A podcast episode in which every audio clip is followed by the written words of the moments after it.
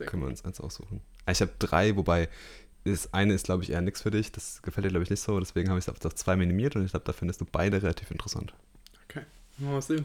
Cool. Ob sie vielleicht schon auf der einen oder anderen Wunschliste draufstehen. Ja, wer- sogar. Ja, dann, wir haben es beim letzten Mal schon so ein klein bisschen angeteased am Ende der Folge, dass Ja. wir heute mal so ein bisschen über YouTube und besondere über YouTuber selbst Mhm. sprechen wollen. Und wir hatten uns dafür im Vorfeld mal ein Video von der YouTuberin The Gabby Show oder Hannah Gabby he- heißt Mhm. der YouTube-Channel Genau, mittlerweile. Ähm, angeguckt. Das ist so ein, ja, ich glaube so fünf Minuten oder so geht das Video.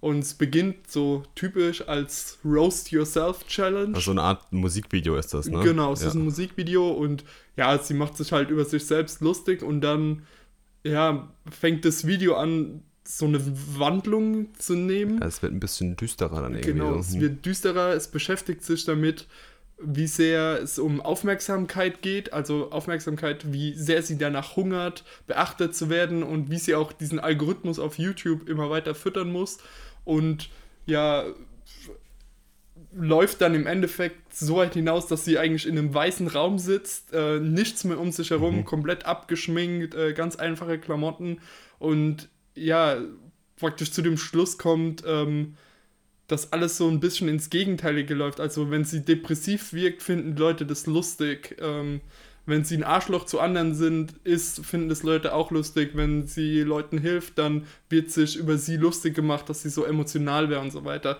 Ähm, und ich finde, das ist aktuell generell so ein Trend, der auf YouTube auffällt, ist, dass immer mehr von den, ich benutze mal den Begriff Creators oder Ja. YouTubern, wie auch immer man das nennen will, gerade von den großen Channels, also so 2 Millionen plus Mhm. Abonnenten, dass man da immer merkt, dass da so, ja, so Risse in der Fassade drin sind und dass die Leute auch bereit sind, mit ihren Fans darüber zu reden. Also, dass das nicht stillschweigend, weil das gab es bestimmt schon viel früher. Also, so YouTuber wie Smosh, die ja mehrere Jahre, ich glaube, der meist abonnierte Channel waren und dann plötzlich haben sie angefangen, ihren Channel an andere Leute zu übergeben, waren zwar immer noch im Hintergrund aktiv, aber sind einfach so rausgetreten aus dem Ganzen.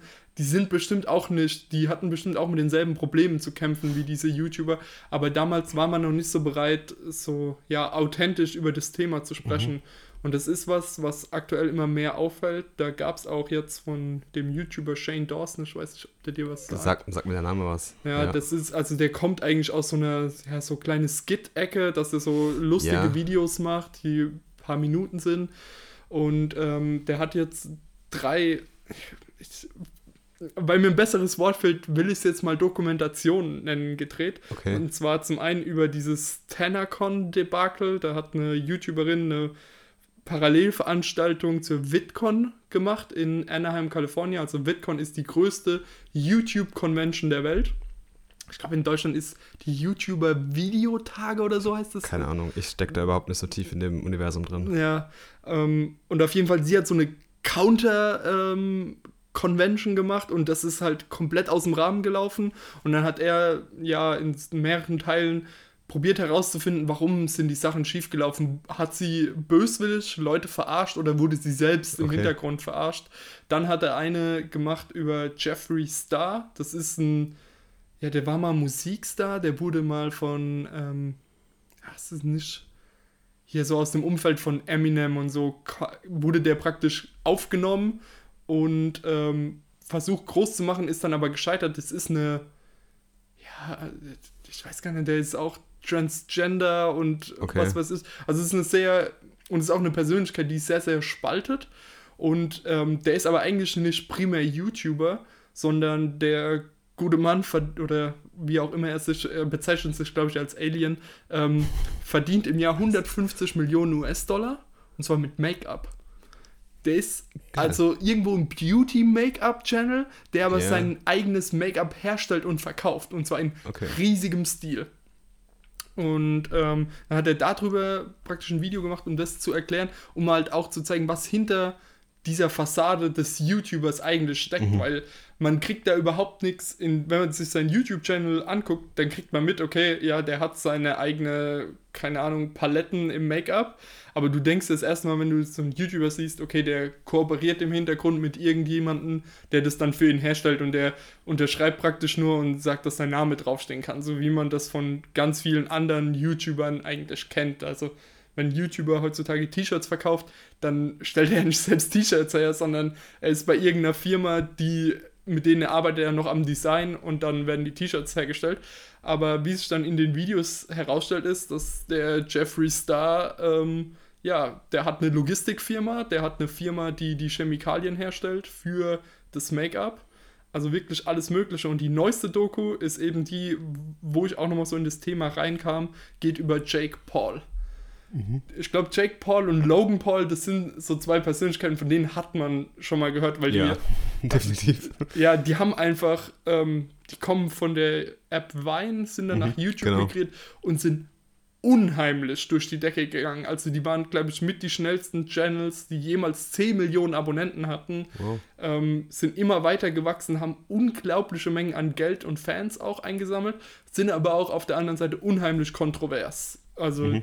Ja, man kennt das Video oder man hat von dem Video gehört, dass Logan Paul einen toten Mann gefunden hat und sich darüber auch irgendwo noch lustig gemacht hat. Also es war alles extrem bizarr, was da abging. Ja, das ging ja, ich weiß gar nicht, wann das war, Anfang des Jahres oder letztes Genau, Jahr irgendwann schon. genau, Ende letzten Jahres. durch die Decke, da hat er einen Shitstorm kassiert. Genau. Und Jake Paul ist dazu der kleine Bruder. Mhm. Ähm, nicht viel weniger kontrovers. Er hatte nie so die riesige ähm, Kontroverse, aber doch immer mal wieder Sachen. Da war zum Beispiel so eine Sache, dass seine Ex-Freundin war dann plötzlich mit seinem Bruder zusammen und also die haben dann Diss-Videos gegeneinander gemacht. Also es war unheimlich bizarr, was da so abging und ja, der Shane Dawson hat eine Doku gemacht, die nennt sich Inside the Mind of Jake Paul. Okay. Und dort hat er in acht Teilen, die glaube ich A45 Minuten sind, ähm, ja, die Ausgangsfrage war, ist Jake Paul ein Soziopath? Und ähm, dann wurde natürlich erstmal erklärt, was ist das überhaupt, wo kommt der her, was macht der für Videos und hat sich dann aber auch später mit der Ex-Freundin zusammengesetzt, mit der aktuellen Freundin zusammengesetzt, hat ihn Das ist besucht. ja wie Serial. Ja, genau, es, ist, es geht wirklich in die Richtung. Es hat auch eine ähnliche Faszination, so in sowas abzutauchen. Aber auch da war wieder eben dieser Trend zu probieren, ich sag mal so, die, die, die Hüllen oder die Masken Ja, einzureißen. der Mensch, und, der hinter diesem Kanal steckt, ja. Genau. Und ich finde, das ist sowas, was man aktuell in YouTube generell bemerkt, dass es immer weiter weggeht. Oder natürlich haben diese großen, haben immer noch viele große YouTuber oder auch YouTube-Channel einen extrem starken Fokus auf Kinder. Weil da einfach unheimlich viel Geld drin steckt. Und Mhm, okay. der Mehrteil der Leute, die gucken, vor allem Ding an Laufzeit, was die Leute gucken, sind wirklich Kinder. Es ist ähm, ja so ein bisschen so ein dunkles Geheimnis innerhalb von YouTube, dass das meiste Geld wirklich über von 7 bis 18 so verdient wird. Krass, hätte ich gar nicht gedacht. Ja, würde man nicht denken, aber es ist tatsächlich von der Werbung her und ja, es ist einfach, man kann Kinder besser beeinflussen, zum Beispiel T-Shirts zu kaufen. Weil ja, true. welcher Logisch. Erwachsene läuft denn mit einem YouTuber-T-Shirt durch die Gegend? Ja, das ist ja eher ungewöhnlich, würde ich jetzt mal sagen. So, natürlich, man sieht immer mal wieder auch Bandshirts und sowas bei Erwachsenen, aber ja, bei Kindern sieht man sowas in einer viel höheren Rate einfach. Und dementsprechend wird einfach viel, viel Geld über Kinder verdient. Aber es gibt immer mehr YouTuber, die eine deutlich erwachsenere Zielgruppe anfangen anzusprechen und damit auch ihren, in der Lage sind, ihren Lebensunterhalt zu verdienen. Mhm. Also, ähm, also es war auch schon, früher gab es schon erwachsenere YouTuber, die hatten aber immer das Problem, dass sie demonetarisiert wurden auf YouTube und dementsprechend kein Geld mehr über Werbung eingenommen haben, praktisch kaum Merch verkauft haben und damit mehr oder weniger so in einem Limbo standen und das mehr ja nicht als Beruf machen konnten, sondern nebensächlich. Aber durch Twitch hat sich ja die ganze Landschaft auch so ein bisschen gewandelt, dass man jetzt immer mehr die Leute direkt ähm, ja, abonnieren kann, aber mit einer Subscription, dass ich dem Mhm. einen gewissen Geldbetrag im Monat gebe. Das geht ja mittlerweile auf YouTube auch. Oder auch, dass ich Donations über den Chat machen kann. Das sind alles Möglichkeiten, die so aus dem Twitch-Bereich nach YouTube rübergewandert sind. Und das ermöglicht einfach auch der Plattform, erwachsener zu werden. Und das merkt man auch.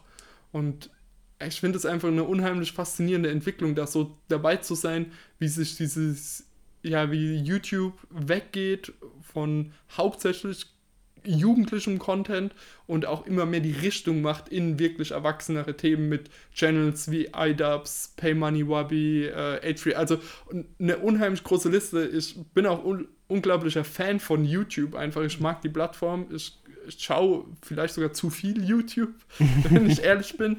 Aber ähm, ja, das ist, ich sage mal, es wird immer als das moderne Fernsehen Ja. ähm, gehypt.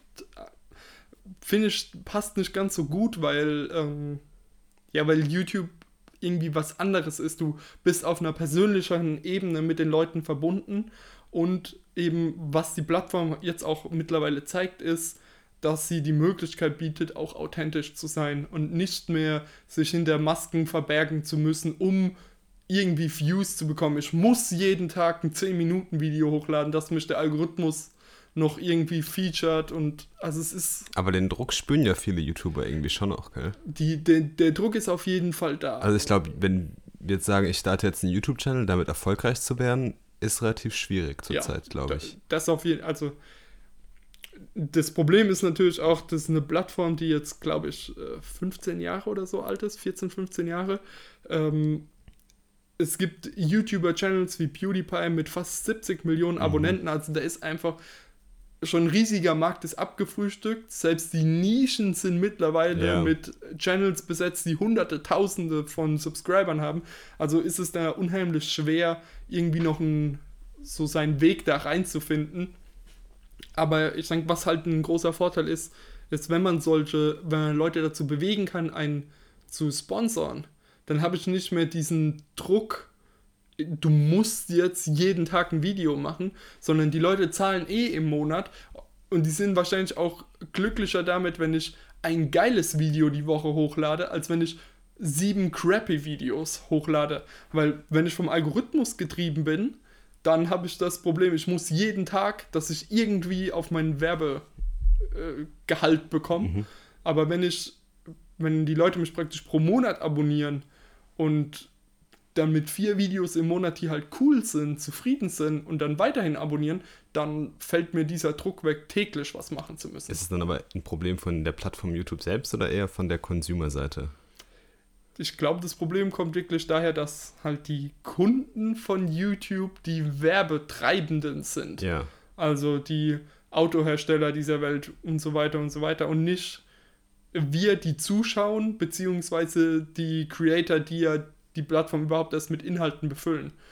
Das ist, denke ich, da das Problem. Und da hat YouTube ja auch probiert mit seinem YouTube Red Ja, Subscription-Modell, ja, genau. probiert dagegen zu steuern, aber das läuft scheinbar, also die, die Zahlen sind einfach nicht so groß wie erhofft. Warum kann ich nicht sagen? Ich meine, ich habe es selbst auch nicht. Also, äh, obwohl ich großer Fan von YouTube bin, irgendwie, ja, ist halt auch so eine, so eine Free-Kultur bei YouTube, hat sich da halt eingestellt. Ne? Der stimmt. Content ist halt kostenlos. Und dementsprechend, ja, ich denke, das Hauptproblem ist an der Plattform selbst zu sehen. Aber ich denke, das Problem ist halt einfach, das liegt halt in der Natur, wer für die Plattform die Kunden sind. Und das sind halt nicht die Leute, die Inhalte schauen und konsumieren, sondern es sind die Leute, die Werbung auf ihrer Plattform verkaufen. Mhm. Ja, Also du bist ja schon krasser im YouTube-Universum drin als ich, ne? ja, auf jeden Fall, würde ich schon sagen. Wie viele Channels hast du abonniert? Ja, bei mir ist es, es ist schwer zu sagen, weil ich auch so YouTube-Channels Ja. zum Beispiel abonniert habe oder nicht abonniert habe, aber wo ich weiß, okay, am Sonntag laden die dies eine bestimmte Videoart hoch, die mich interessiert und der Rest interessiert mich aber überhaupt nicht. Deswegen, Ja, ich. und so habe ich, glaube ich, zehn YouTube-Channels abonniert, Oh, okay. aber in meinem weiteren Rahmen habe ich, komme ich bestimmt so auf 30, die ich monatlich mal so Mhm. angucke. Genau. Krass, weil ich bin ja gar nicht so krass in YouTube drin. Ich gucke halt ab und zu mal, Hm. habe ich so ein paar Channels abonniert, die mich halt interessieren, wo ich auch regelmäßig schaue, aber jetzt nicht irgendwie auf einer täglichen Basis. Ich habe mal immer wieder so Phasen, wo ich mehr mehr gucke, aber irgendwie, also das, das Kon dieses Medium Video ist halt für mich immer noch so was Aktives. Ich muss mich halt echt irgendwie davor hocken und das Ding gucken. Mhm. Und da hat es mich dann irgendwie so das Gefühl für mich wie, wie Fernsehgucken früher. Ja. Und da fühle ich mich manchmal ein bisschen zu passiv. Ja, klar. Kann ich Ja. Ich weiß nicht, irgendwie toucht mich YouTube nicht so krass. Es, also es gibt ja unfassbar viel Content und auch so unfassbar viel guten Content, auch in der Branche, in der wir tätig sind. Ähm, ich habe da auch schon super viele gute Sachen gefunden, aber ich habe irgendwie nicht das Bedürfnis, das regelmäßig zu, zu konsumieren irgendwie. Ich, kann ich absolut Ja. nachvollziehen. Aber gehen wir nochmal zurück zu dem Video, was du erwähnt hast. Was war die Grundmessage, die du da jetzt mitgenommen hast aus diesem Video? Ja, ich denke eben dieses, diese Bereitschaft, erwachsener zu werden auf Ja. YouTube und auch klarer Probleme kommunizieren zu können, die man als man, man, man steht natürlich auf der einen Seite als Creator auch irgendwo da, ja, ja du, sie, Hannah Gabby sagt es in dem Video, ja, you're taking selfies for a living. Na, also dein Job ist eigentlich ein Witz, was du machst. Es ist Ja. doch überhaupt nicht anstrengend. Ja, vor zehn Jahren hätte man nie damit gerechnet, dass man sagt, ja, ich bin als Hauptberuf YouTuber. Ja, genau. Und es ist halt schon, wenn man einfach nur mal von einem Außenstehenden darüber kurz nachdenkt, so, ja, okay, du laberst irgendwie 10 Minuten am Tag in eine Videokamera und dann lädst du das hoch und nimmst noch zwei, drei Selfies auf für Twitter, Instagram und Snapchat. Hört sich eigentlich nach einem Traumjob an. Ja, genau, und klingt auch nach überhaupt nicht viel Arbeit, dass da aber natürlich unheimlich viel mehr hinten dran steckt. Also man muss ja, wenn man mal unter so einem YouTube-Video guckt, ist ja auch ganz viel unglaublich Müll in den Kommentaren drinsteckt. Ja. Und wenn man auf sein Äußeres beleidigt wird, was ja gerade, womit gerade weibliche YouTuberinnen deutlich mehr zu kämpfen haben, ähm, dann muss man ja auch mental irgendwie klarkommen. Man kann natürlich sagen, so, ja, nee, äh, ich gucke mir die Kommentare nicht an, aber im hast ja auch keine Interaktion mit deinen Zuschauern. Genau, und das ist ja irgendwo Herz der Plattform. Auch wenn dein, ich denke, es macht auch unheimlich viel aus, wenn dein neuestes Video plötzlich weniger Views bekommt als Videos davor. Das ist einfach so, oh Gott, ich verliere an Relevanz und meine Relevanz ist praktisch mein, mein Wert. Also Ja. mein Wert ist ja wirklich messbar daran, wie viele Views ich auf meine Videos ziehen kann. Das ist halt so, die Währung von YouTube ist ja eigentlich Attention. Genau, Ja. absolut. Und dann, wenn ich da merke, oh scheiße, die Zahl geht runter, dann ist ja direkt so, was mache ich falsch, was muss ich anders machen? Und ich denke, dass das einfach so mental an einem, ja, dass man da wie in einem Mühlstein drin Ja, da gefangen hängt ist. viel hinten dran. Also viele sehen halt meistens nur irgendwie dieses komprimierte Medium-Video, was dann vielleicht ein 4-Minuten-Video ist, aber Ja. den, den Aufwand, den ich habe, um dieses 4-Minuten-Video zu produzieren, das kann ja mittlerweile, das kann ja sogar vier Wochen sein zum Beispiel. Ja. Ja. Das sehen, glaube ich, viele Menschen halt nicht hinten dran, was noch hinten dran alles hängt. Ich merke es ja auch bei einem Podcast, wenn ich eine Folge aufnehme. Da ist irgendwie Recherche, Skript schreiben, schneiden, hochladen, Shownotes zusammensuchen, dann irgendwie noch Promotion. Es hängt ja alles mit hinten dran. Ja, Wobei das, der Content an sich irgendwie nur 15 Minuten ist, aber du hast halt dann Arbeit von irgendwie zwei oder drei Stunden dann hinten dran. Und ähm, ich glaube, bei YouTube ist es halt extrem, gerade wenn man einen qualitativ hochwertigen Channel hat oder auch noch eine Reichweite hat, die halt nicht gerade unbedeutend ist. Ähm, da ist, glaube ich, sowas, ex ja, merkt man einfach extrem, dass da viel, viel, viel mehr hinten dran steckt, als man eigentlich denkt. Und ähm, gerade wenn man dann irgendwie in diesen Druck kommt, ah, ich muss jetzt irgendwie jeden Tag ein Video hochladen oder ich muss irgendwie meinen Subscribern den und den Service noch bieten, das ist halt schnell, gerade für junge Leute, die schnell Erfolg bekommen, sehr, sehr schnell zu viel werden kann. absolut. Und ich glaube, das ist auch so ein Punkt, da merkt man momentan gerade den bei vielen Leuten, dass es halt, ich will jetzt nicht sagen, so in Richtung Burnout geht, aber man hat halt schon das Gefühl, dass es manchmal ein bisschen too much wird und dass der Erfolg dann vielleicht auch zu schnell kommt. Und ähm, da muss man einfach schauen, wie man dann ein gesundes Wachstum hinbekommt und auch irgendwie eine gesündere Beziehung zwischen Plattformen und Creatoren und Subscribern haben kann. Ja. Und was da natürlich auch immer noch mit reinkommt, ist, man muss ja ständig seinem Image bedacht sein, weil wie schnell hat man was Falsches gesagt und dann wird man auf Twitter in einem Shitstorm einmal gegen die Wand Das geklatscht. gab es schon oft genug. Genau, und natürlich auch, ähm, was denken meine, weil immer mehr leben YouTuber oder Content Creator auf jeder Plattform ja von Sponsored Posts Ja. oder Sponsored Videos. Und zum Beispiel hat ein extrem großer YouTuber, Roman Atwood heißt er, hat ähm, ein Video vor kurzem hochgeladen, wie ich 1,5 Millionen Dollar durch ein Bild verloren habe. Und da hat er einen Thumbnail auf YouTube hochgeladen gehabt. Das war halt sein Video und da hat er mit zwei äh, halbautomatischen Waffen gepostet, weil er ist halt ein Waffener, das ist auch in seinem Channel klar kommuniziert. Und der, ähm, der Sponsor wollte ihm 1,5 Millionen zahlen für, ein, für eine kleine Videoserie, die sie mit ihm drehen wollten. Haben das Thumbnail gesehen und haben gesagt, nee, mit dir können wir nicht mehr zusammenarbeiten. Krass. Du, du promotest praktisch Waffengewalt. Also in dem Video schießt er mit Waffen auf Kürbisse, um ähm, praktisch Halloween-Dekorationen zu basteln. Damit, ja, also wirklich eine absolut lächerlich, dass sich darüber aufgeregt wurde, aber es wurde sich halt darüber aufgeregt. Ähm, die Message kam in den falschen Hals und er Mhm. war halt so, Ja. ich bin praktisch ständig darüber gefangen zwischen, will ich Inhalte produzieren, die mir Spaß Will ich machen? authentisch sein? Ja. Genau. Oder will ich mein, ich sag mal, mein Disney super heile Welt, fröhliche, ähm, ne, irgendwie darstellen. Und das hat man auch dieses Jahr gemerkt, sind unheimlich viele YouTuber-Paare auseinandergegangen. Mhm. Und es kann auch, natürlich ist da auch eine Spannung, vor allen Dingen, wenn beide YouTuber sind, erfolgreich sind, dann hat man eventuell noch zwei Fanbases, die nicht miteinander können. Oder aber wenn nur einer ein YouTuber ist, dann denke ich, ist es mal wie bei jedem Celebrity, der eine steht halt in, im grellen Rampenlicht. Und ich sag mal, wenn, wenn man dann dazu kommt, wenn jemand 10 Millionen Abonnenten hat, dann kommt man da als Freund oder Freundin dazu und plötzlich steht man auch unter diesem Strahler, ist es Mhm. natürlich noch mal krasser. Ähm, und das hat man dieses Jahr auch gemerkt. Aber es ist auch irgendwie, irgendwie krass. Also ich habe ja dieses, dieses Gefühl, sag ich mal, dieses gekünstelte, dieses unechte, das kennt man ja von einer Plattform ganz stark, das ist ja Instagram. Ja, Wo ja wirklich alles zu 110% hochpoliert ist. Und da gibt es ja ganz, ganz wenig authentisch, wirklich authentischen Content, den man wirklich ergreifen kann.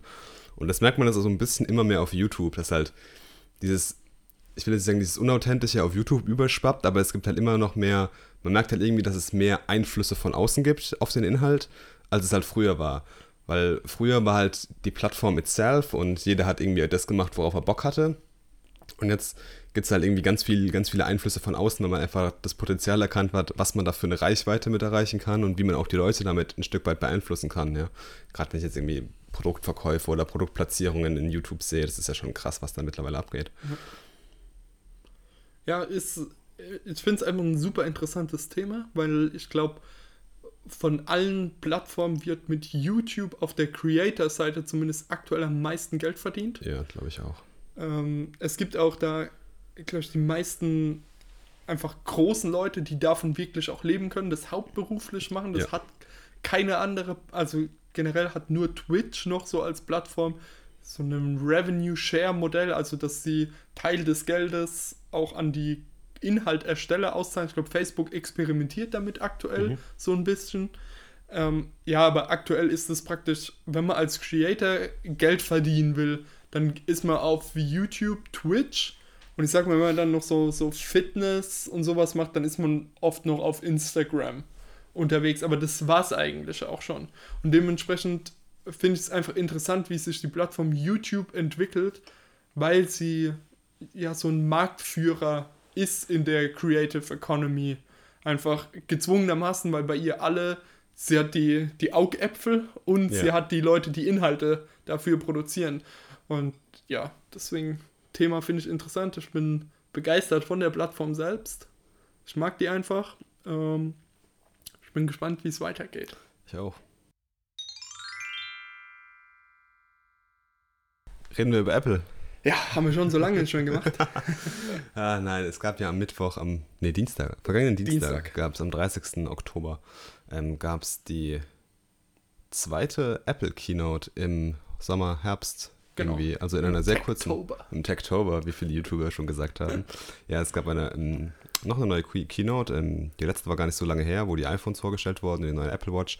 Und wir haben in der letzten Folge schon viel drüber gemunkelt, weil es ja so super interessante Einladungen gab. Und wir haben gesagt so, wow, AR-Brillen, Apple Car vielleicht, neuer Mac Pro oder irgendwas Cooles. Und jetzt haben wir, sage ich mal, drei Produkte gekommen, die nicht gerade langweilig sind, aber es war halt schon so ein bisschen der Hype jetzt, der irgendwie drum gemacht wurde oder den wir drum gemacht haben. Wir haben gedacht, es kommt was Fetteres. Ja? Ja, genau. Also was ist insgesamt vorgestellt worden? Wir haben ein neues MacBook Air bekommen, was ein bisschen aufgefrischt wurde. Können wir gleich ein bisschen drüber reden. Wir haben einen neuen Mac Mini bekommen. Ähm, wir haben außerdem noch ein. Ne, das dritte war eigentlich dann das letzte auch schon, was vorgestellt wurde. Das große, sehr dünne, aber auch wirklich sehr schöne iMac, iPad Pro. Genau. Ja, das fangen wir an.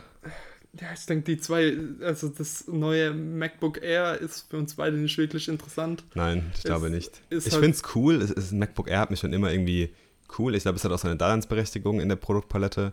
Ähm, ich verstehe immer noch nicht, warum es momentan MacBook und MacBook Air gleichzeitig gibt. Ja, das hat mir auch noch keiner erklären können. Ähm, auf jeden Fall ist das MacBook Air, glaube ich, auch vom Namen her einfach eine coole Marke und es hat einfach seine Nutzerbasis und viele Leute haben es ja immer noch gekauft auch. Ja, Aber man muss einfach sagen, der Bildschirm war halt einfach allein schon Schrott. genau. Und die Hardware, die drin war, war auch nicht mehr die neueste. Ähm, ich glaube, faktisch von dem, was wir machen, wir sind im Coding- und Entwicklungsbereich und Designbereich, ähm, dass wir nicht mit MacBook Air unser täglich Brot verdienen, ist, glaube ich, klar. Wir sollen da eher, glaube ich, in die Pro-User-Kategorie. Ja. Ich würde es mir jetzt auch nicht holen, um einfach nur damit zu surfen.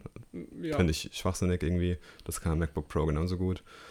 Ähm, ja, ja, ist okay, aber genau. Ist halt es. wirklich ein typischer Refresh. ja, ist ein klassischer Refresh, ist schön. Ähm, Genau. muss man, glaube ich, nicht viel drüber quatschen. Mac Mini, Das sehe ich eigentlich genauso. Also ich hatte mal einen Mac Mini, der lebt auch immer noch als Server oben bei mir, der, auf dem verschiedene Anwendungen laufen. Aber ja, wirklich spannend ist das Produkt, finde ich auch nicht. Es, der lebt so irgendwo zwischen MacBook und dem iMac. ja. Äh, Ja, aber hm, Ein Laptop ohne Bildschirm. ja, ja, Also ich finde den Mac Mini an sich ja eigentlich super spannend, weil ich das, die Idee von dem Gerät eigentlich cool finde, dass du irgendwie einen Desktop-PC hast, den du halt doch noch irgendwie leicht mitnehmen kannst. Finde ich irgendwie cool, du hast auch gut Power drin, also die Specs, die drin sind, man kann den schon gut aufrüsten. Aber ich meine halt irgendwie in der ganzen Kategor in der ganzen Produktpalette Computing beim, bei Mac oder bei Apple äh, finde ich einfach das MacBook Pro das beste Gerät, ja? weil du Ja. einfach einen Laptop hast, der gut ist und du hast einfach auch eine Maschine, die einfach stark ist. Du hast jetzt auch ein neues MacBook Pro gegönnt. ja, genau. Ähm, und deswegen, also ich finde den Mac Mini irgendwie interessant, aber ich würde mir jetzt nicht holen, weil er irgendwie, der Use Case ist für mich irgendwie so, warum brauche ich einen Mac Mini? Ja, das denke ich auch. Ich weiß auch nicht, wer wirklich nach einem neuen Mac Mini gerufen hat. Ich weiß nicht, die, die Stimmen. Tim Cook hat so irgendwann letztes Jahr mal gesagt, das ist immer noch ein wichtiges Produkt in der Produktpalette und deswegen sollte man den refreshen. Es ist Okay. ja jetzt auch kein riesen Refresh gewesen. Ja. Das Gehäuse ist gleich, die haben es grau gemacht und haben halt neue Hardware reingepackt. Ja. Also, Ja, absolut. Die kennen ihre eigenen Zahlen. Es wird wohl schon geschäftlich Sinn gemacht haben, dass Ja. sie das Ding nochmal refreshen. Ja. glaube, letztens wurden auch irgendwann ähm, Zahlen über die App-Verkäufe in dem Google Play Store und in dem App Store veröffentlicht. Ich müsste mal jetzt nachrecherchieren, ich habe mich jetzt nicht darauf vorbereitet, aber da hat Apple, glaube ich, 80% aller Einnahmen gemacht. Ja, Apple äh, ist ja der große Leader, was die. Ja. Also finde ich, schon, finde ich schon krass, dass der Unterschied, dass die Gap da so halt ist. Ich glaube, das liegt halt so ein bisschen an den beiden Philosophien, die da beide gefahren haben. Ich glaube, es liegt auch einfach an der Nutzerbasis. Ja, auch, weil Google ja von Anfang an gepusht hat, hey, wenn du irgendwie was hinstellst, wir sind nur auf Content, das ist alles frei. Ähm, so sollte das Web sein. Und Apple war ja direkt, wenn jemand Inhalt kreiert, soll auch dafür bezahlt werden. Ja, und natürlich auch, ich sag mal, das iPhone fängt halt bei was, 750 Euro an. Da ist man auch mal bereiter, 1,49 Euro für eine App auszugeben. Genau, wenn ich dann, oder auch ich meine, so ein iPhone äh, oder so ein Android-Gerät macht ja auch mal Sinn seinem, seinem Kind, wenn es in die Schule kommt, okay, das braucht jetzt ein Smartphone und dann kriegt es halt irgendwie ein 100 Euro Android-Smartphone. Oder das alte iPhone von Mami. Genau, wenn es halt ein altes iPhone gibt, dann macht es durchaus Sinn, aber deswegen sehe ich da einfach, es macht für mich ökonomisch Sinn, dass Apple da mehr Ja. verdient. Klar. Apropos, wenn wir gerade kurz schon über Android und Google geredet haben, ich war letzte Woche in Berlin Okay. ähm, und da bin ich dann ein bisschen durch die Stores gestöbert. Wir waren im Google Pickup Store Mhm. und ähm, ich habe mir mal das Pixel 2 XL angeschaut. Dead Notch, Baby. also wirklich, also ich muss sagen, ich hatte es ungefähr 20 Minuten in der Hand. Ich habe wirklich intensiv mit rumgespielt und ich muss sagen, am Anfang hat es mich echt gestört. Gerade weil man jetzt halt auch durch die Medien und so, so für sensibilisiert wurde und man einfach so derbe drauf guckt, einfach auf diesen Notch und dieses Face ist halt wirklich strong, ja. Aber nach 20 Minuten ungefähr und ich habe dann ein paar Apps umprobiert und so und da mal ein bisschen rumgespielt und da mal ein bisschen gesurft und da Bilder gemacht, hat man das gar nicht mehr so wahrgenommen.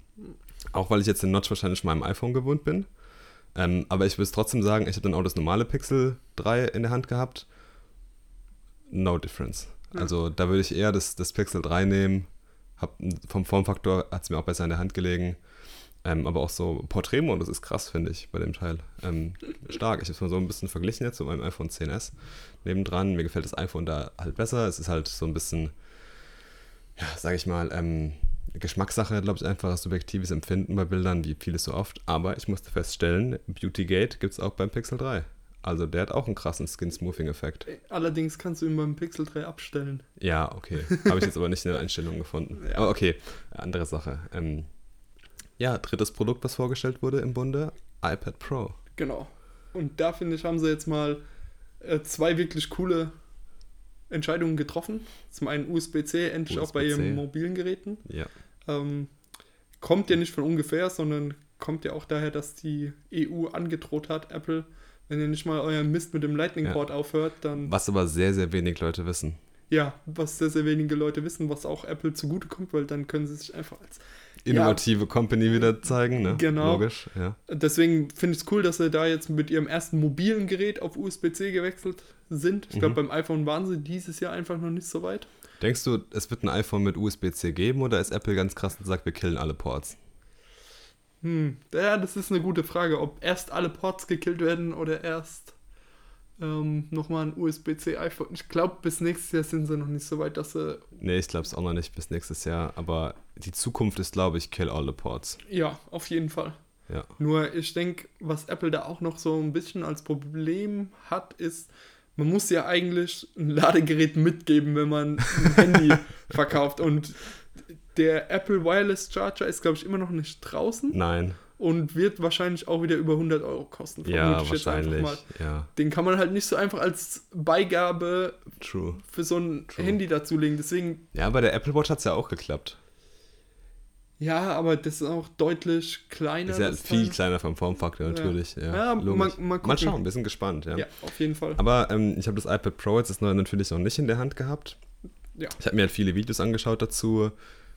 Holy crap, das sieht super krass aus, finde ich. Also vom, vom Design her sieht es einfach aus wie ein dickerer MacBook-Display. Ja, Und ähm, der Rand ist jetzt super dünn, sind ja auf Face ID umgestiegen. Es gibt keinen Button mehr unten. Ne?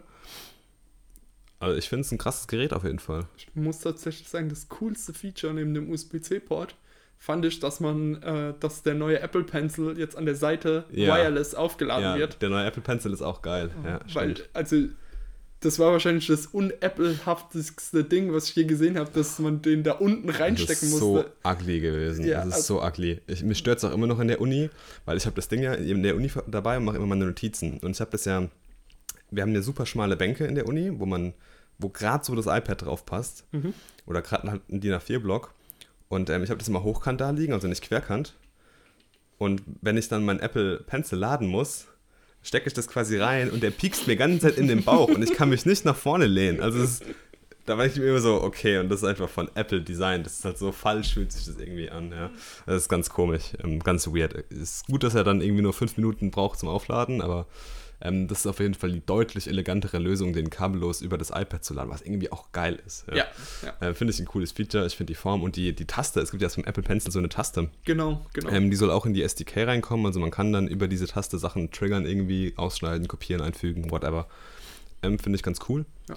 Bin ich gespannt drauf. Ich äh, werde es mir auf jeden Fall mal anschauen. Das iPad Pro, das neue, ich werde mir nicht holen, aber ähm, Wa- Was ich merkwürdig finde, ist der, der, ja, der Hubbel von der Kamera hinten drauf. ja, Man ist praktisch gezwungen, einen Case sich zu holen, der das iPhone um so viel dicker macht, wie die Kamera das vorsteht. iPad, ja. Äh, das iPad, dass das Ganze wieder flach auf dem Ja, das Tisch finde liegt. ich komisch. Ich finde, meine auch irgendwie, ähm, für was braucht man beim iPad noch eine krasse Kamera? Ja, das- also, da hätten sie auch irgendwie. Das sollten sie bitte abstellen. Die, die Leute, die mit iPads fotografieren, sehen einfach nur dämlich Ja, aus. das ist nicht der Use Case des Geräts, glaube ich auch, ja. Ja. Aber mein iPad Pro hat auch so einen ganz kleinen Hubbel, aber der stört nicht so krass.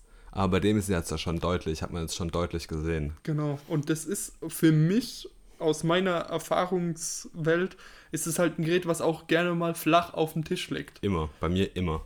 Und dementsprechend ist halt so ein Hubbel extrem nervig, wenn das dann immer Ja. so hin und her wackelt. Ja, ist auch ein bisschen unschön geregelt, das stimmt. Da Aber- müssen sie sich irgendwas. Ich sag mal, so verkauft man halt noch mehr Hüllen. Ja. True. Nee, aber sonst, was mich sehr gestört hat an der Berichterstattung ist, dass alle darüber berichtet haben, oh, wie geil dünn das Gerät ist, es ist so geil dünn. Ähm, beim nächsten iPhone wird man wahrscheinlich wieder, ah, hättet ihr mal die Batterien größer gemacht und das iPhone nicht immer so dünn. Also, Ja. Aber auf der anderen Seite bekommen sie halt immer so viel Lob dafür, dass sie ihre Geräte dünner machen. Das, ich finde es super merkwürdig. Alle regen sich darüber auf. Äh, ihr macht die Geräte viel zu dünn. Neue, neues, Neues dünneres es Gerät kommt dünn. raus. Boah, geil, wie dünn das Ding ist. Ja, okay, ich glaube, das iPad liegt aber auch einfach durch diesen, durch den Formfaktor auch richtig geil in der Hand. Ja, Ja. Ich will auch nicht abstreiten. Ich, ich habe da ehrlich gesagt keine Meinung zu. Okay. Ähm, ich finde es einfach nur so super merkwürdig, dass ja, man sich das stimmt schon. darüber aufregt, aber auf der anderen Seite dann nur darüber berichtet. So ist, ist Ja. mitgefühlt der erste Punkt Ja, in den. Videos. Und ja, fand ich einfach einen witzigen Zustand. Ja. Ja. So alles in allem ein Eindruck von der Keynote? Ja. Ja. Trifft ziemlich genau. ja, Ja. wir hatten uns irgendwie ein bisschen mehr. Wir hatten erhofft. uns mehr erhofft, ja, gerade weil man sich so viel Aufwand mit diesen Einladungen gemacht hat. Genau. Und das war jetzt halt so, ja, das ist jetzt das iPad für die Creator. Genau, das ist ja gedacht das hab, hm, Pro. Genau. Okay, ja. I see it. Ähm, ich hätte mir irgendwie noch mehr. Ähm, ich bin mal gespannt. In, wir haben ja schon mal drüber gequatscht, wie dieses ähm, Unifying OS aussieht, also dass man das iPad und das MacBook irgendwie immer mehr converged und das iPhone noch dazu irgendwie, dass man da, also das Ökosystem funktioniert jetzt schon richtig gut. Ich habe es jetzt gerade wieder gemerkt, ich bin jetzt auf den Safari-Browser gewechselt, weil Firefox war auf meinem MacBook so fucking hungry nach der Batterie. Also ich habe echt halt drei Stunden Battery Life gehabt und dann war der, der Firefox einfach mein MacBook getötet. Mhm. Jetzt bin ich auf dem Safari, jetzt läuft alles super gut. Ähm, und da habe ich jetzt auch nochmal gemerkt, wie krass, das, wie krass dieses System schon funktioniert, dieses Interplay zwischen iPhone, MacBook und iPad ähm, funktioniert echt super gut und da bin ich mal gespannt, was passiert, wenn, diese, wenn dieses Betriebssystem noch weiter zusammenschmilzt, diese drei Geräte. Das wird, glaube ich, sehr spannend. Ich habe noch was Cooles von Apple und zwar habe ich jetzt nämlich die Möglichkeit gehabt, ähm, mal das iPhone 10R und das iPhone 10s Seite an Seite zu vergleichen über mehrere Stunden hinweg. Ähm, und ich habe interessante, interessante Sachen rausgefunden, weil wir haben ja am Anfang gesagt, ja, das iPhone 10R ist ja eigentlich das gleiche Gerät wie das 10S, bloß hat halt einen schlechteren Bildschirm. Und ich habe jetzt genau ähm, nicht komplett umgekehrte Erfahrungen gemacht, aber es hat sich schon ein bisschen gechanged, sage ich mal. Ja, das Display ist besser, wenn man es Seite an Seite hält, die Helligkeit voll aufschrubbt und True Tone bei beiden hat. Ähm, ist das Display von dem iPhone 10s einfach satter und natürlicher OLED. Ja. ja. Logisch. Irgendwo muss man ja Abschnitte machen. Aber ich habe mir das Display beim iPhone 10R viel schlechter vorgestellt. Also es ist echt, trotz dieser geringen Pixeldichte, ein super starkes Display, was man auch wirklich, wenn man es nah ans Gesicht dranhält, man erkennt keine Pixel. Okay. Also das, da waren, man hat ja irgendwie gesagt, ja, dasselbe Pixeldichte wie am iPhone 4, haben ja manche gesagt schon und ähm, Katastrophe. Man merkt es nicht. Also der Nutzer von dem iPhone 10R, ich habe es mir mal ein bisschen ausgeliehen, habe ich gefragt, ähm, habe ich das dem dann gesagt und der hat gesagt, so spinnst du, das kann doch nie im Leben sein, weil derjenige auch davor ein iPhone 4 hatte und ähm, extrem lustig, aber man merkt also so, also man merkt schon einen Unterschied zwischen den Displays, aber ich habe den iPhone 10R Bildschirm schlechter erwartet. Okay. Was ich allerdings besser erwartet habe beim iPhone 10R, war die Kamera. Weil da hat Apple nämlich gesagt, es ist exakt dieselbe Kameratechnologie verbaut, bloß halt diese zweite Linse fehlt halt für dieses Teleding. Man hat aber gemerkt, die Kamera ist ganz schön unterschiedlich. Gerade was den Porträtmodus angeht. Der Porträtmodus bei meinem iPhone 10R, äh, bei meinem iPhone 10S, äh, zoomt ja immer so ein bisschen ran und ich kann echt mit allem im Porträtmodus machen. Geht beim iPhone 10R nicht. Der iPhone 10R Porträtmodus zoomt erstmal nicht so ran, das heißt, der geht immer noch auf dieselbe Linse. Logisch, weil er- die zweite Linse ja fehlt, aber ich kann auch nur Menschen im Porträtmodus fotografieren, keine Objekte. Okay. Immer wenn ich ein Objekt oder auch mein Hund, was ja eigentlich ein Gesicht hat, ähm, fotografieren will, sagt er mir, keine Person erkannt. Und dann habe ich keinen Porträteffekt. Das heißt, ich kann keinen Bokeh machen oder irgendwie sowas. Ich kann das wirklich nur auf Menschen anwenden. Und ich habe dann mal wirklich beide Handys genommen und habe mit der Frontkamera ein Selfie gemacht. Und es war schon unterschiedlich. Also man hat beim iPhone 10s schon gemerkt, da zahlt man zwar einen Aufpreis von, sage ich jetzt mal, 200 bis 400 Euro, aber der Aufpreis, man merkt den schon. Dann ist ja aber wieder die Frage, wenn Apple sagt, das ist der gleiche Sensor, dann kann es ja eigentlich nur an der Software liegen. Ja, eigentlich schon. Und das wäre ja dann schon ziemlich frech, wenn sie dann unterschiedliche Ich weiß nicht, ich habe es jetzt nicht so genau krass ähm, verglichen. Auf jeden Fall habe ich gemerkt, Porträtmodus auf dem iPhone 10R ist nicht gleich Porträtmodus auf dem iPhone 10s. Ähm, Front-Facing waren die Unterschiede nicht so krass natürlich, weil es ja eigentlich dieselbe Kamera sein sollte. Rückseite waren die Unterschiede schon deutlicher auf jeden Fall, gerade wenn man Menschen fotografiert auch. Ähm, auch gerade von der, Von der Farbsättigung hat man es schon gemerkt. Vielleicht liegt es dann aber auch wieder am Display. Das sind dann alles so Faktoren, die irgendwie mit reinspielen, ja. Mhm. Und ich kann halt über zwei Linsen kann ich einfach mehr Licht und mehr Details aufnehmen als über eine. Das ist ja schon irgendwie logisch. Aber da bin ich auf jeden Fall froh, dass ich da den, den, ähm, das Upgrade gemacht habe aufs 10S. Nichtsdestotrotz finde ich, das 10R ist ein mega Gerät, wenn man irgendwie vom iPhone 7 oder vom iPhone 8 oder noch früher kommt. Keine Frage, es wird das neue Default-iPhone sein für ganz viele Leute. Ähm, ist vom Formfaktor her super. Die Bezels stimmen mich einen Ticken. Mhm. Ja, wenn man aber halt zurückkommt. Ne? Wenn ja, man, also ja. wenn man jetzt vom iPhone 7 kommt, fühlt sich das Gerät einfach unfassbar riesig ja. an. Ja. Ähm, wenn ich jetzt vom iPhone 10S dann wieder den, den Rückwärtsschritt mache, ist es logisch, es ist dann halt ein Schritt rückwärts. Ja. Aber alles in allem sage ich, ähm, iPhone 10R, super Gerät. Es ist das neue Standard-iPhone, sage ich ganz offen. Aber man merkt einfach schon, dass das 10S dann das Premium-Device ist. Und wenn man die paar Euro noch mehr hat bei dem Preis, sollte man, denke ich, auch das, das Upgrade auf das 10S machen. Ähm, was mir da gerade noch einfällt, wo wir beim Thema Handys sind, am Montag, dem 29. Oktober, ist auch ein anderes Handy vorgestellt worden. Und zwar das OnePlus 6T. Mhm. Und ich will eigentlich nur ganz kurz darüber reden, weil da eine Technologie drin verbaut wurde, die ah, ja, ja zukunftsweisend ist. Ich hab's gehört, ja. Es ist so das erste Gerät, was im Mainstream ist, was ähm, FUD Fingerprint Under Display. Ja, also hat. den Fingerabdrucksensor im Display quasi. Genau, man kann an, bestimmt, an einer bestimmten Stelle am Handy einfach seinen Finger auflegen und dann wird von unten ein Licht dagegen geleuchtet und er erkennt deinen Finger und schon bist du drin. Was ja viele Leute schon fürs iPhone erwartet hatten, ne? dass man, genau. weil sich ja viele Leute gedacht haben, ah, Face ID gefällt mir nicht so, ich weiterhin mein Touch ID.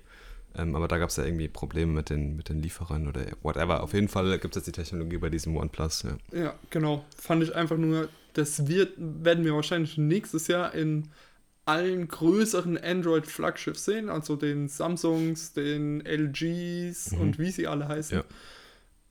Ja. Äh, ja, fand ich einfach nur, das ist so eine Zukunftstechnologie, von der man, wenn man das vor drei, vier Jahren noch erzählt hätte, wären alle so gewesen, komm, hör mir auf.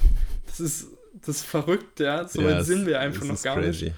Und ja, jetzt ist es einfach da, so ein relativ kleiner Hersteller sogar bringt es mhm. als erste große Massenprodukt raus. Finde ich super spannend, wie sich da mal wieder der Handymarkt einfach verändert. Auf jeden Fall.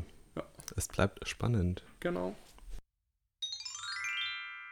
Ja, dieses Wochenende, und du hast mir schon verraten, dass du es noch nicht so mitbekommen hast, war ja, ja, jetzt ist es rum, die BlizzCon. Ich habe aber auch eine gute Ausrede.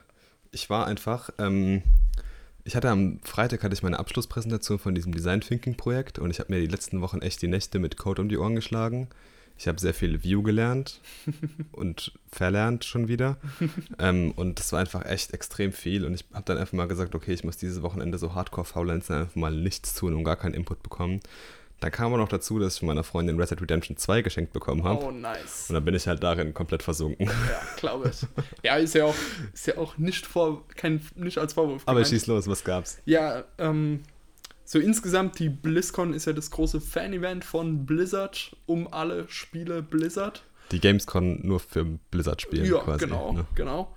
Ähm, und man wusste im Vorfeld, es kommt was Neues zu Diablo 3. Hm wir sind ja beide schon ziemlich große Fan von. Wir haben in unserer Diablo Studienzeit 3. Diablo hart gesuchtet, ja, würde ich sagen. Auf jeden Fall. Es gab schon das ein oder andere Wochenende, was wir auch schon mal eine Nacht lang durchgezockt haben. Investiert haben. Investiert haben, ja. In bessere Ausrüstung natürlich. Genau. Also wirklich ein Spiel, was mir am Herzen liegt, was unheimlich viel Spaß macht, gerade auch mit Freunden. Ähm, und deswegen war ich schon ein bisschen hyped, weil seit der ersten Erweiterung kam da irgendwie so überhaupt nichts mehr. Mal ja, so das kaum. kleine Content-Update und verschiedene andere Sachen, aber nichts wirklich Interessantes mehr. Und dann hieß es so, jetzt kommt wieder was. Ähm, es kommt nicht Diablo 4, haben sie gesagt, aber wir haben was Großes für euch. Wie alt ist Diablo 3 jetzt schon? Boah. Alt, gell? Sechs Jahre? Sechs Jahre ist es Sechs bestimmt. Jahr.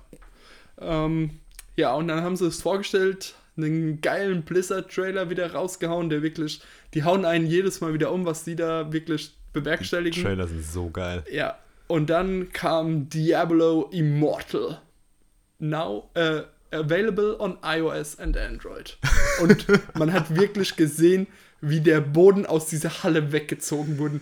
Die Leute waren Nein. am Boden zerstört, die dort waren.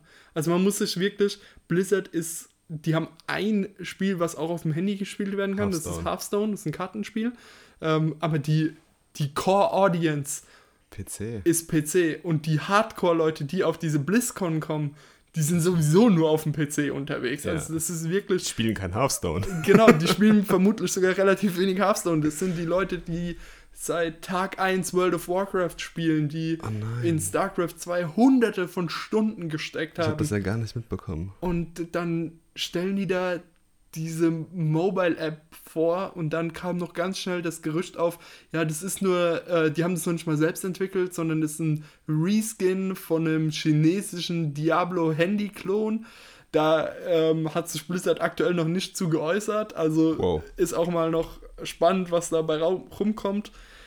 Ja, Ähm. man hat, ich habe das live in Twitch mitgeguckt, die Eröffnungszeremonie, wo das gesagt wurde.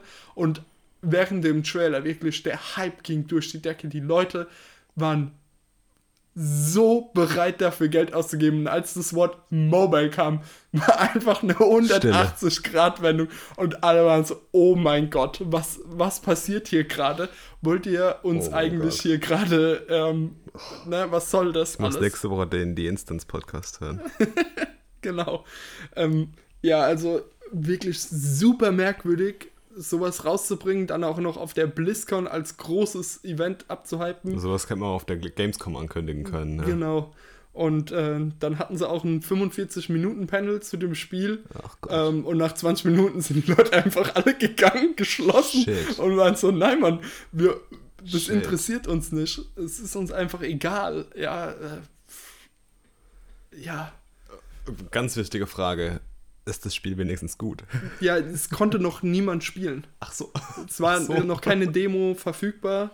Ähm, sie haben nur Gameplay ein bisschen gezeigt, Oh, aber ja, es ist halt nicht das, was Blizzard-Fans erwartet und gewollt haben. Ja. Vor allem nicht für die Diablo-Serie. Ja, Ich habe mich ja eben schon gefreut, dass es was Neues zu Diablo gibt. ja. Ich glaube, so haben wir uns alle irgendwie gefühlt. Und ja, es war. Ja, man hat sich einfach ein bisschen verarscht gefühlt, als man das schon Scheiße. geguckt hat. Der Rest war so, ja, ähm, Ausblick, was kommt mit dem World of Warcraft kommen. Was ne? gibt's denn in World of Warcraft? Ja, nichts, nichts Besonderes. Es geht mehr so Ausblick auf Raid-Content, Okay. wie, wie wird sich die Welt entwickeln, so. Story und so, wie die Genau. Story weitergeht. Ich muss Genau. unbedingt mal wieder WoW weiter spielen, aber Das ist ein anderes Thema. ich habe einfach so Red Dead Redemption 2 ist ein Riesen, Riesenbrett. Klausurphase kommt bald. Äh, Danke. Perfekt. ähm, und dann habe ich auch noch Assassin's Creed Odyssey auf dem Schreibtisch liegen. Also ich fühle mich momentan wie ein Game-Tester. Red Dead 2 sieht auch einfach so unglaublich oh, genial aus. Mein Gott. Ja, das ist. Es war Red Dead, tatsächlich Red Dead Redemption 1 ist ja meins, eins meiner allerliebsten Lieblingsspiele. Mhm. Ist ja auch in den, in den ewigen Top 3. Ja. Ähm, da habe ich ab und an mal auch sogar die Schule für sausen lassen. und jetzt Red Dead 2 wird halt einfach. Also ich habe jetzt noch nicht viel reingezo- reingezockt, aber es ist. Huh, Ja, 100, das, 106 Gigabyte Speicherplatz musste meine PS4 dafür lassen. das ist tatsächlich auch das erste Konsolenspiel, bei dem ich mir jetzt überlegt habe, mir eine Konsole tatsächlich zu Oh. kaufen. Wir können ja mal demnächst eine Red Dead Live-Session machen und dazu 2 zu 2 aufnehmen bei mir. Das könnte man mal machen. Ja, geile Idee. Und was gab es noch von der BlizzCon? Ich habe irgendwas gelesen in dem E-Mail-Newsletter mit Warcraft 3. Ja, genau. Ähm, es kommt nochmal, die hatten ja letztes oder vorletztes Jahr hatten sie ja StarCraft, StarCraft, 1 genau. HD rausgebracht. Ja. Das machen sie jetzt praktisch auch mit Warcraft 3 Okay. HD, sage ich jetzt einfach mal. Ich glaube, sie nennen Cool. das Remastered. Ja, irgendwas. Ist, Cool. ist eine coole Sache. Cool. Genau. Das war so mein erster Touchpoint, nämlich mit dem Warcraft-Universum. Ja, Viel geniales Spiel. gespielt, viel gespielt. Ja. Immer noch eine, nein, nicht riesige, aber eine große Community, Ja, die das online Fall. zocken. Ähm, hat, glaube ich, auch auf Twitch konstant irgendwie 5000 Zuschauer. Also Läuft. echt respektabel für Freuen ein sich Spiel. bestimmt auch viele Leute drüber dann. Ja, auf jeden Fall. Ich glaube, das ist ein Spiel, das 17 Jahre alt ist oder so. Boah, ja, Anfang der das ist alt. 2000er, sowas. Ich habe mir damals Warcraft 3 und dann The Frozen Throne als Update geholt. Das ist wahrscheinlich eines der genialsten Updates, die je für ein Spiel rauskamen. Ja, definitiv. Also der Lich King ist ja vielleicht der, Geilste Charakter. ja, der geilste. Charakter. Ja, auf jeden Fall. Ist schon So genial. Geiler Kerl, ja. Ja. Nice. So, ein Thema hätte ich noch. Was lesen wir als nächstes?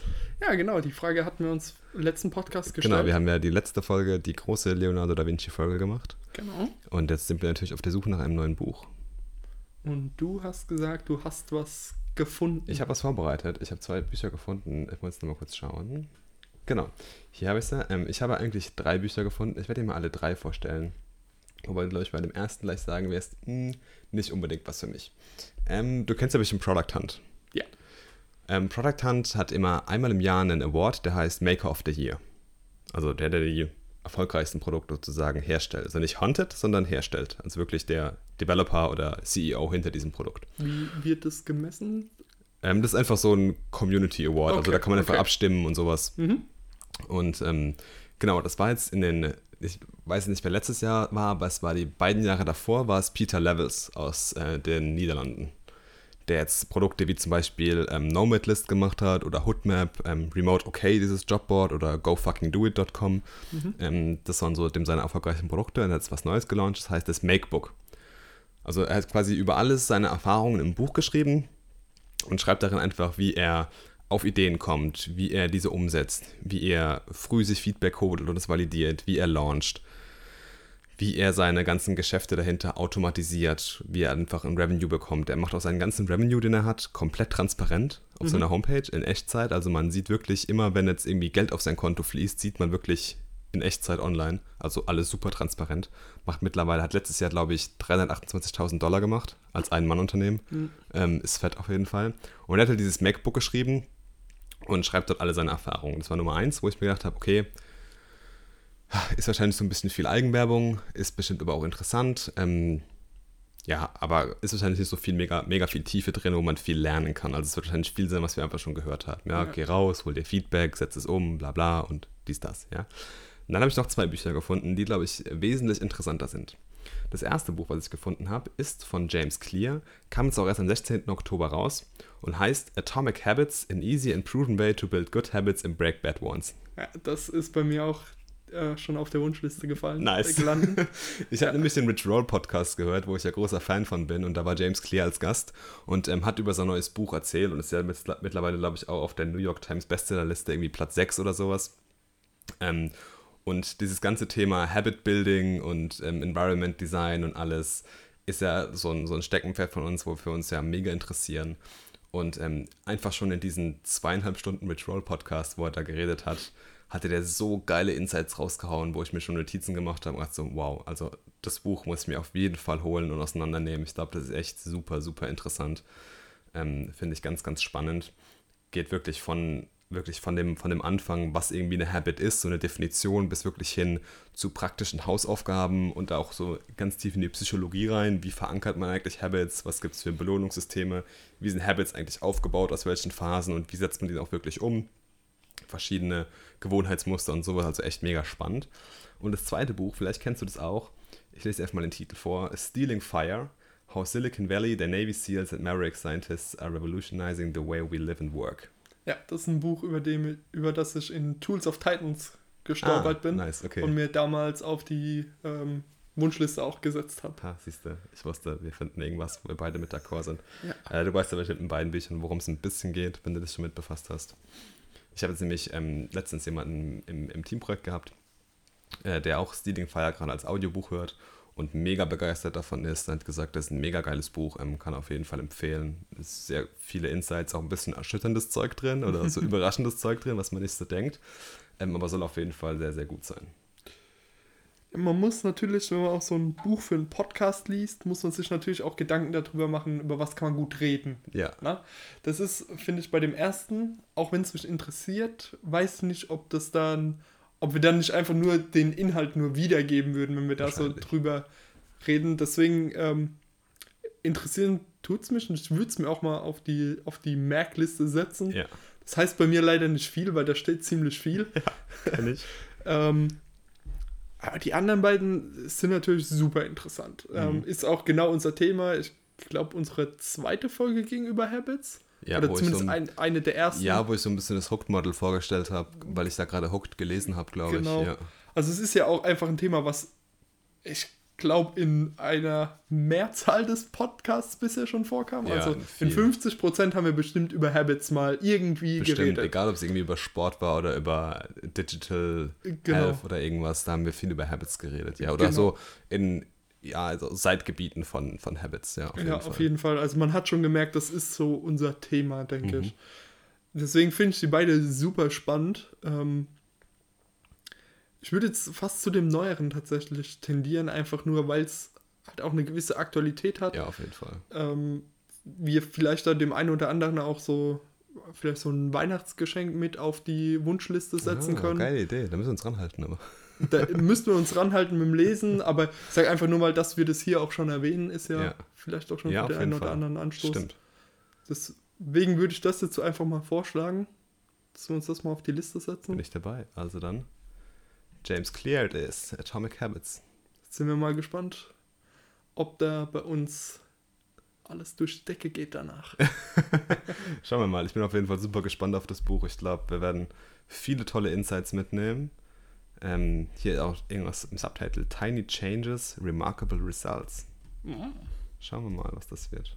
Ja, Ich freue mich Fall. drauf. Das klingt echt wirklich spannend. Ähm, und dann ging es jetzt, ich hätte gedacht, vielleicht brauchen wir doch ein bisschen länger, bis wir wieder ein Buch finden, was wir lesen können, aber eine Folge später und wir haben schon wieder was. Ja, man muss, man muss sich ranhalten. Ich habe jetzt aber zufälligerweise, ich habe auch gar nicht so krass jetzt nach Büchern geschaut. Die sind mir irgendwie so im Laufe der Woche einfach über den Weg geschwappt. Ähm, deswegen habe ich einfach gesagt, hey, das klingt bestimmt super interessant.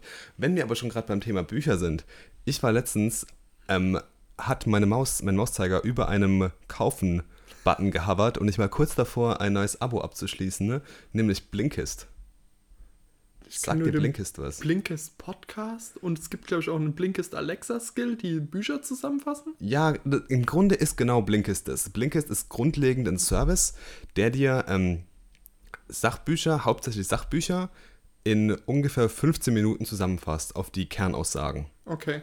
Was irgendwie, ich sage jetzt mal, ein Klappentext plus ist. Mhm, Also ich finde das grundlegende Konzept super interessant und wenn du dir Blinkist für Mobile runterlädst, hast du immer gratis die App, also du kannst die App 24 Stunden gratis testen im Premium-Service und du, es gibt jeden Tag einen Blink of the Day sozusagen und es ist halt ein gratis Sachbuch, was du halt in 15 Minuten lesen kannst oder dir als Hörbuchversion vorlesen lassen kannst. Ich glaube, das ist, was der Alexa Skill macht. Genau, das ist wahrscheinlich exakt das, was der Alexa-Skill macht. Einfach Ja. diese Audioversion wiedergeben.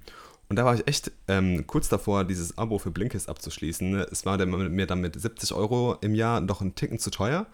Aber einfach die Library, die die haben, ist einfach schon krass. Also es kommen pro Tag ungefähr 15 Bücher dazu. Boah. Und das sind mittlerweile richtig, richtig viele Bücher, gerade aus dem Sachbücherbereich, was wir gerne lesen. Eigentlich alle Topseller, alle Bestseller sind da zusammengefasst. Und ich finde es von zwei Sachen gut. Einmal finde ich es geil, einfach um ein Buch besser kennenzulernen, weil man über den Klappentext doch nicht so viel rausfinden kann. Und wenn ich dann schon mal irgendwie in 15 Minuten mir die Kernaussagen irgendwie lesen, vorlesen lassen kann oder einfach die rausziehen kann, ähm, kann ich mal sagen, okay, das ist ein Buch, das interessiert mich, da würde ich gerne noch tiefer einsteigen und mir das dann kaufen. Andererseits finde ich es geil, für Bücher, die man schon mal gelesen hat, die einfach nochmal so ein bisschen zu refreshen. Der einzige Konterpunkt ist bei mir, wenn ich das Buch dann irgendwie mir vorher einfach in 15 Minuten reinziehe, Spoiler. Ja. Wobei man bei Sachbüchern ja eigentlich nicht so viel gespoilert werden kann. Dachte ich dann auch wieder. Ja, also die Idee, das für Fiction zu benutzen, finde ich auch merkwürdig, weil das lese ich ja nicht, um was Nee. rauszuziehen. Genau, das, die haben, also ja, es ist, es ist glaube ich, wirklich nur Non-Fiction. Ja. ja. Ähm, ja, grundsätzlich finde ich das auch interessant. Ich finde es vor allen Dingen un unter dem Aspekt interessant, so Bücher, die man selbst schon durchgearbeitet hat, nochmal so kompakt zusammengefasst zu bekommen.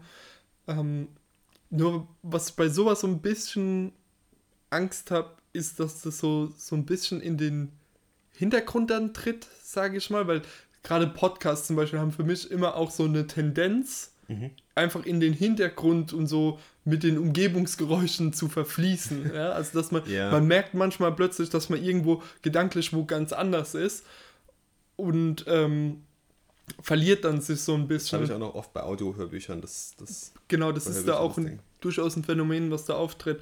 Und das ist halt, wenn man wirklich selbst liest, dann natürlich kommt es da auch vor, dass man abschweift, aber man Man- macht ja dann auch keinen Fortschritt mehr. Es läuft ja nicht einfach passiv weiter. Das ist dann dieses Phänomen, oh, ich habe drei Seiten gelesen, aber was habe ich eigentlich gelesen? Ja, genau, genau. Und das, da bin ich so ein bisschen, weiß ich nicht, ob das was dann für mich direkt wäre, aber unter dem Aspekt äh, mit dem ja, Revue passieren lassen Ja. von gelesenen Büchern, finde ich es eigentlich schon echt spannend. Also du kannst ja auch, es gibt ja nicht nur die Hörbuchversion, also du kannst es ja auch wirklich lesen, dann die Zusammenfassung. Mhm. Okay. Ja.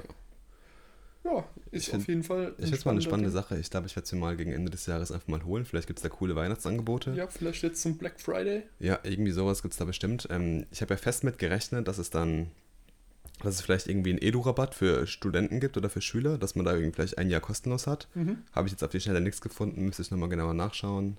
Ähm, ich bin nämlich auf Blinkist gekommen, weil die einen Podcast sponsern, den ich gerne höre. Okay. Also Blinkist. ähm, nein, Spaß beiseite. Ähm, ich glaube, es ist ein cooler Service. Ich werde sie mal ein bisschen genauer untersuchen. Vielleicht kann ich dann zum nächsten Mal oder zum übernächsten Mal schon was sagen. Wir werden uns auf jeden Fall James Clear Atomic Habits holen. Genau. Ich hätte auch noch eine kleine Recommendation. Oh, schieß los. Und zwar ein Podcast, Mhm. äh, für mich neu, äh, an und für sich nicht neu. Und zwar nennt er sich Frontend Happy Hour. Ah, den kenne ich. Den habe ich ganz lange abonniert, ähm, habe ihn dann aber wieder deabonniert, weil ich äh, damals auf Podcast-Diät war. Okay. Und ich finde den Podcast echt geil. Es ist Ja. doch, ähm, es sind immer verschiedene Developer von verschiedenen Companies, eigentlich Frontend-Developer hauptsächlich, sitzen in einer einen Runde gewissen zusammen. Kern. Also es sind nicht komplett andere Ja, Leute es gibt immer. aber schon, schon einen gewissen Kern, genau. Ja. Und dann, glaube ich, trinken sie irgendwie alle ihr Frontend oder ihr Happy Hour Getränk und Genau. ähm, immer wenn ein bestimmtes Keyword fällt, dann trinken die halt einen Schluck von dem Getränk, also machen so ein bisschen Podcast und Trinkspiel zusammen. Genau. Ähm, und das Interessante ist halt, dass das wirklich, also das sind so das Kernteam, die sind von Netflix. Ja. Und aber die haben dann Leute von LinkedIn zu Besuch, von Google, von Facebook, also wirklich die Größen der Industrie. Und das ist natürlich immer genial, wenn solche Leute auch so ein bisschen aus dem Nähkästchen plaudern. Ja, auf jeden Fall. Und es ist halt wirklich nicht so irgendwie ganz abstrahiert und konzeptionell, sondern es ist halt wirklich, ja, und dann musst du halt bei dem API-Fetch eher den Response machen und so und so machst du halt dann hier das Promise-Handling und so. Genau. Also wirklich cool. Ja, Wirklich ein genau. cooler Podcast, ja. Stellen auch mal ganz neue Themen vor, Ja, was man, wovon man zum Beispiel noch nie was gehört hat. Also wirklich interessant, gerade für Leute, die im Frontend-Bereich unterwegs sind. definitiv. Müsste ich mir eigentlich wiederholen, jetzt gerade, wo ich so viel Frontend-Arbeit mache. Dann hat sich die Recommendation doch schon gelohnt. Ein neuer Podcast.